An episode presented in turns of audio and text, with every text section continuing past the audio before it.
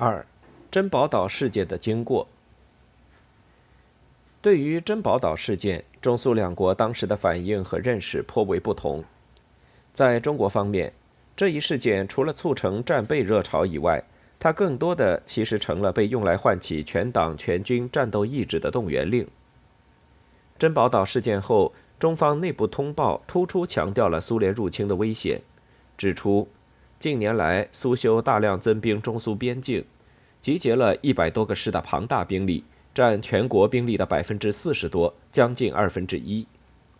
苏修还把蒙古变成一个反华的巨大军事基地，调集大量军队进驻蒙古，部署在中蒙边界上。当然，苏联当时在军事上的优势，并不仅仅表现在边境兵力的数量上。从九十年代的有关研究成果看，苏军部署在中苏边境上的军队其实不足当年所说的一半，但不论是常规武器、核武器，还是两国综合国力，中国都比苏联弱得多。中国军队这时的轻重武器大都还是四十年代设计的。仅以珍宝岛之战为例，中国军队只有徒步的步兵和部分炮兵、工兵，既无坦克、装甲车，也无空中支援。苏军步兵则全部摩托化。不仅有占优势的炮兵，还有大量坦克车、装甲车及空军飞机和直升机，可直接用来支援作战，因而，在技术装备、火力上居于绝对优势。甚至，中国方面当时为作战部队配备的75毫米无后坐力炮和40毫米火箭筒，连苏军的主战坦克都打不透。毛泽东对此不是不清楚的。无论在听取汇报时，还是在中共九大的发言中，他都突出表扬了前线指战员的勇敢牺牲精神，强调对苏联要破除迷信，以己之长克敌之短，必要时要准备把敌人放进来打，让他陷入人民战争的汪洋大海。毛泽东说：“珍宝岛战斗已经证明，没有打过仗的也可以打仗，没有优势装备照样可以打胜仗。”说我们一没有用飞机，二没有用坦克装甲车，三没有用指挥车，打了九个小时，敌人三次冲锋，还不是都被我们打垮了？说我们不是不要飞机、坦克、装甲车，但主要是靠勇敢，要破除迷信。这次珍宝岛就破除了迷信，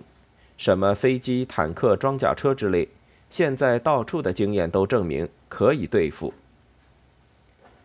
毛泽东的话不是完全没有道理的。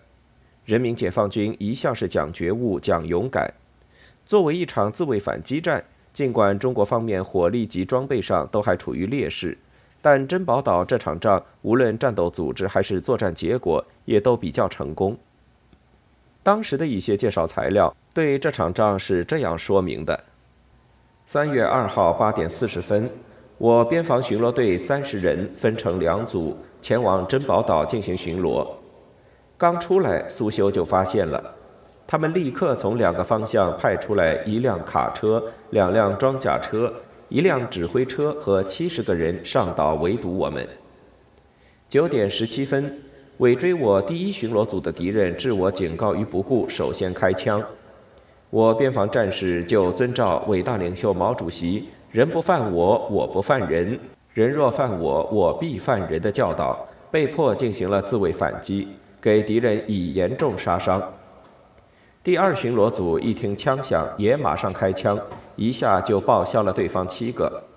打到九点五十分，战斗胜利结束，打死打伤敌人六十余人，其中打死五十余人，击毁敌人装甲车、指挥车、卡车各一辆，击伤装甲车一辆。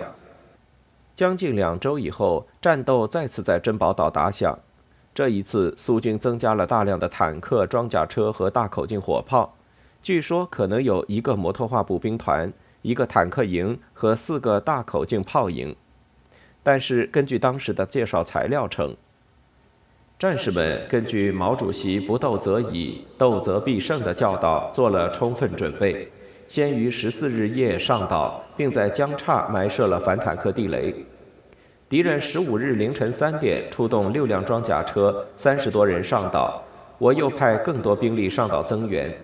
到八点二分，敌人发起第一次冲击，激战了一个多小时，我击毁敌人装甲车两辆，敌人残兵退回到自己的岸上。九点四十分，敌人又在岸上炮火和坦克炮火的掩护下发起第二次进攻，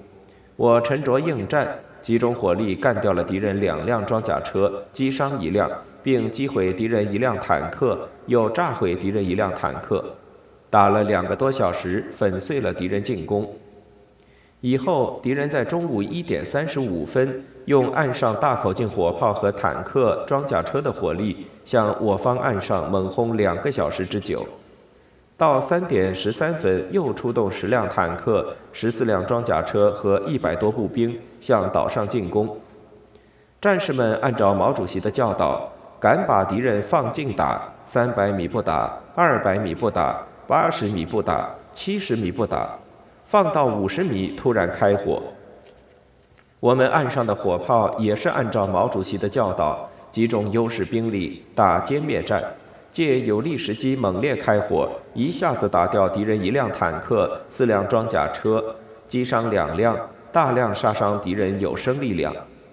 然后又猛轰敌方岸上的边防站和掩蔽所。一顿猛轰就打死他们的上校边防总队长伊凡诺夫和一个中校。这一天打死他们六十多人，击毁坦克两辆，装甲车七辆，击伤坦克两辆，装甲车四辆。从上述介绍可以看出，珍宝岛之战在中国方面确实是解放军以劣势装备同苏联军队优势装备的一次较量。在这场较量中，解放军从一开始就做了较充分的准备，第一组人员引诱苏军，第二组抓住适当时机果断开火。十五日的战斗中，中苏双方都有所准备，但中方的准备显然更充分。因此，尽管装备落后，中方指战员们的勇敢牺牲精神却得到了发挥。只是在当时文化大革命那种极其特殊的气氛中。出于精神鼓动目的而进行的舆论宣传，却多少有些走向了唯意志论。由于毛泽东强调了要破除苏联的迷信，